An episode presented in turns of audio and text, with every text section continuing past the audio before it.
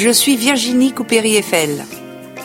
Je vous présente aujourd'hui le premier podcast du Longines Paris Eiffel Jumping qui se déroule au pied de la Tour Eiffel du 25 au 27 juin 2021.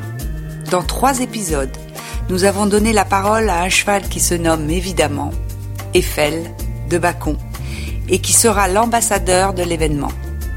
Pour la première fois, un cheval va s'exprimer sur sa vie, ses sentiments, ses choix. Et Charles Berling lui prêtera sa belle voix.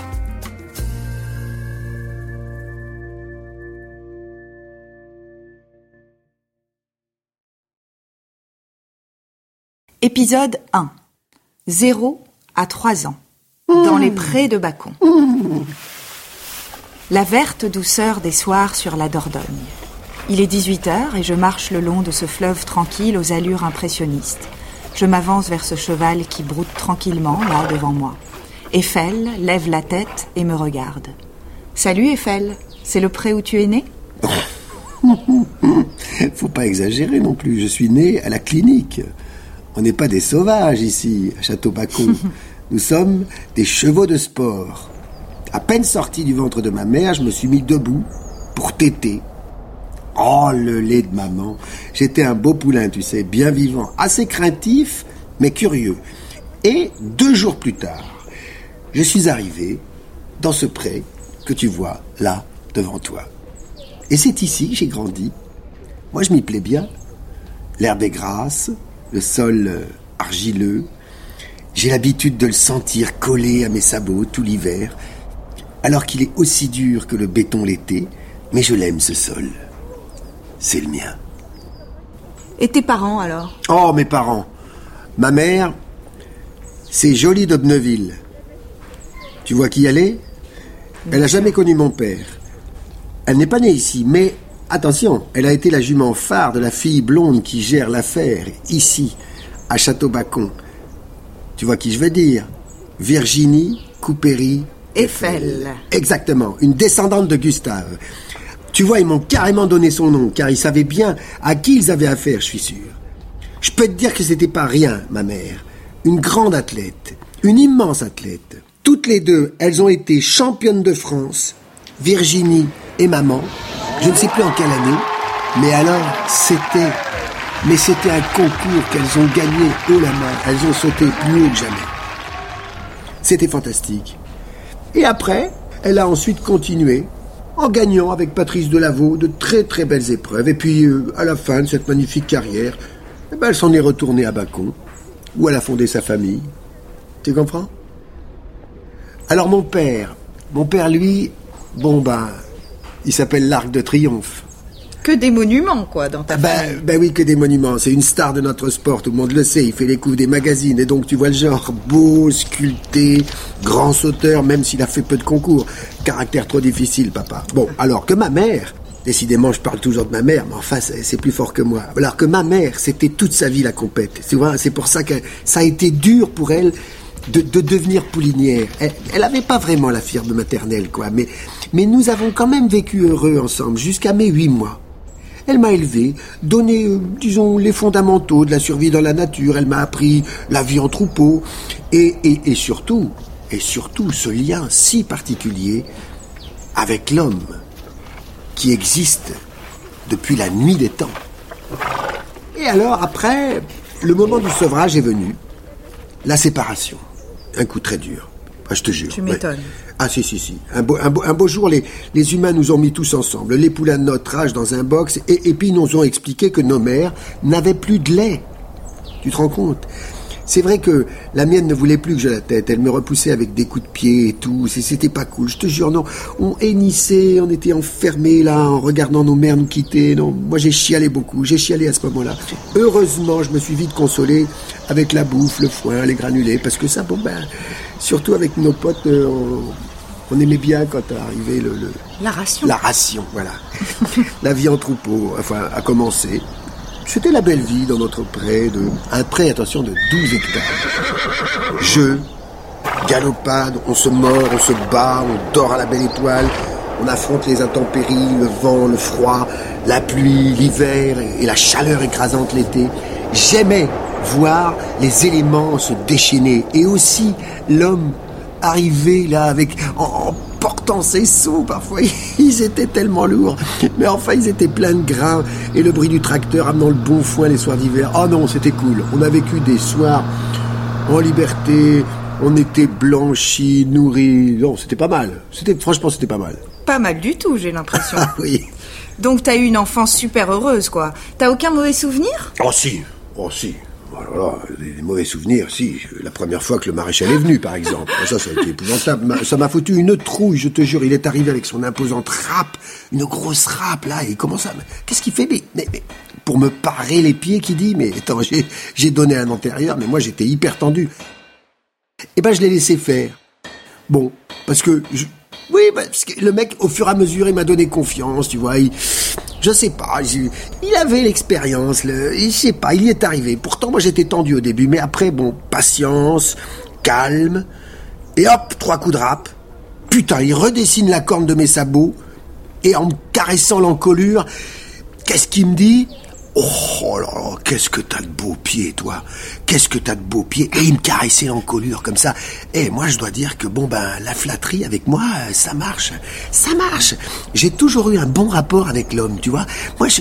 Enfin, grâce à certaines personnes comme lui, comme Virginie, comme, comme d'autres euh, aussi aux écuries. Alors, je leur fais confiance depuis ma naissance parce que ils m'ont aimé. Je- J'ai jamais été vraiment, euh, à part ce moment du maréchal où j'ai eu peur, mais sinon, bon, je, les considère comme des alliés, tu vois, les hommes, Pre- presque parfois comme des amis. Et puis alors, bon, quand on me prend par les sentiments, la douceur, ben, je, suis sensible, quoi. Je, je, je fonds. Je fonds. Alors, il y a Christophe, parce que je peux parler un petit peu de, de ceux qui sont à l'écurie. Bien sûr. Ça t'intéresse? Bon, alors il y a Christophe, alors qu'on appelle l'Indien. Nadine. Ah, Nadine, je l'aime bien. Nadine, elle a des beaux cheveux. J'aime bien, de temps en temps.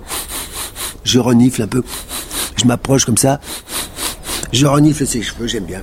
Et puis alors, évidemment, Madame Coupéry-Eiffel, t'as compris? Enfin bon, là, la patronne, ils venaient tous me voir en me disant que j'étais un bon cheval. Bon, moi je m'appelais Eiffel.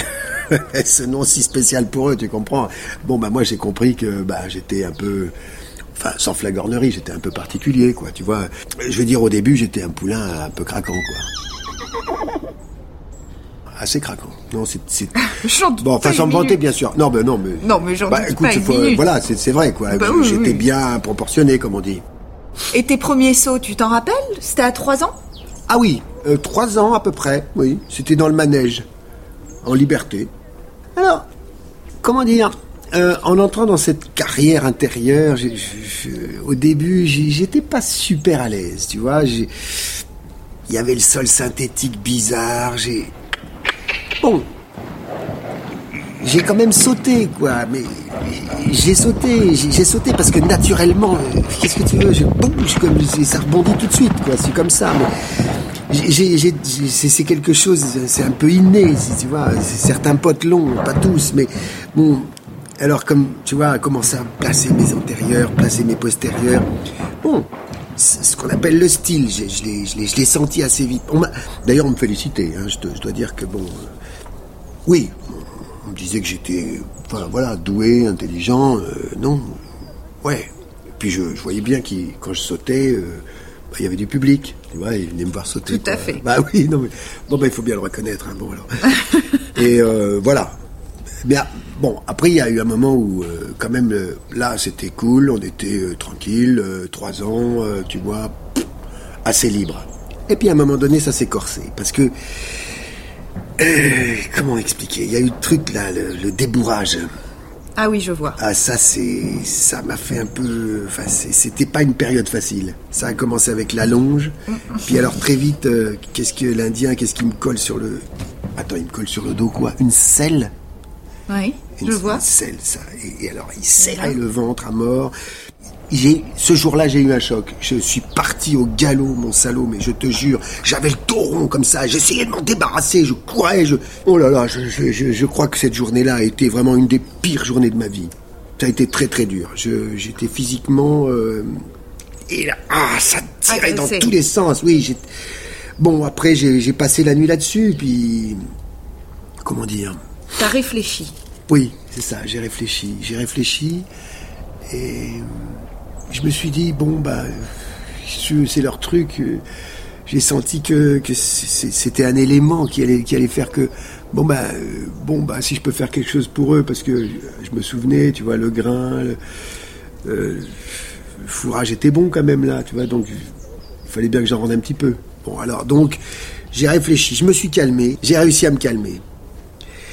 Et le jour suivant, euh, bah, le jour l'Indien est arrivé, il, a mis la selle, il a moins serré. Et là, carrément, qu'est-ce qu'il fait? Il m'enfourche. Il m'enfourche. Bon, je te jure. Heureusement, doucement. Hein, il m'a enfourché doucement, tu vois, comme, comme il faut savoir le faire. Il faut savoir enfourcher. Hein. Et tous les hommes ne savent pas enfourcher, attention. Et euh, ah non, il faut pas de mouvement brusque, tu vois. Il faut, il faut savoir. Euh, il, faut être préparé, quoi. Il faut, il faut. Quand on est enfourché, il faut, faut être en confiance. Bon. Ouais. Hein. Alors là, bon, eh ben, j'étais en confiance, j'ai dit ok, puis euh, bah, je, je trottinais comme ça, j'ai, j'ai je me suis dit tiens, bah, et puis je l'ai transporté plutôt tranquillement. Un autre jour, sur la carrière extérieure, là, alors c'était plus, il m'a mis une barre par terre. Et là, je te jure, j'ai dit stop, non, quoi. Attends, hors de question de passer cette putain de barre avec cet Indien sur mon dos. Je me suis arrêté à 10 mètres, et là, rien, plus moyen de... Ah non, bloqué, plus moyen de me faire bouger. J'ai arrêté, j'ai arrêté, je voulais plus aller plus loin. Et puis, il y a une blonde. Encore une Encore une, oui, encore une. Bah, tu sais, à Château-Bacon... Euh, je dirais pas que c'est le, triomphe des blondes, mais enfin, il y a quand même euh, quelque chose avec ça. Oui. Et nous, euh, tu vois, je te jure, des près comme ça, euh, des fois on les, on les voit passer à droite à gauche. On voit beaucoup de blondes. Ça nous plaît, hein, mais on en parle beaucoup entre nous. Ah. On est encore, bon, excuse-moi, comme tu m'as donné une carotte, je me permets de. Alors, je, je, mâche ma carotte, et puis, alors, je reprends la blonde, là, la blonde Laura. Bon, elle aussi, je la kiffe bien. C'est une nouvelle recrue de l'écurie. Et elle est arrivée, et elle m'a enfourché. tout en me parlant, elle me prend, j'ai entendu ça l'autre fois, Virginie Coupéry-Eiffel. Elle disait euh, On va te prendre entre main et jambes. C'est la première fois que j'entendais le, terme, tu comprends? Parce que on repère, nous les chevaux, on repère quand euh, ils parlent, tu vois, à un moment donné, ils croient qu'on comprend rien, mais on comprend très bien. Et là, quand euh, quand j'ai entendu la première fois, j'ai trouvé cette expression assez belle, entre main et jambes. Ça voulait dire quoi? Ça voulait dire que, eh ben, eh ben il, va, il va y avoir la pression de la main, la pression des mains, tu vois, en haut, et puis hop, un peu plus bas sur le ventre, les jambes. Et ça m'a... Encadré. Oui, ça m'a encadré. Et j'ai besoin d'être encadré. Tu l'entends Non Parce que j'ai besoin d'être encadré, j'ai besoin d'être euh, un poil dirigé. Et ça m'a donné ce courage et, j'ai pu passer la barre. Eh ben, je vais te dire que, a posteriori, quand j'y réfléchis, c'était pas grand-chose. C'était rien. C'était, c'était juste une appréhension parce que, en fait, si tu voyais à l'époque la barre à quelle hauteur elle était et à quelle hauteur elle est maintenant, on peut en rire, non?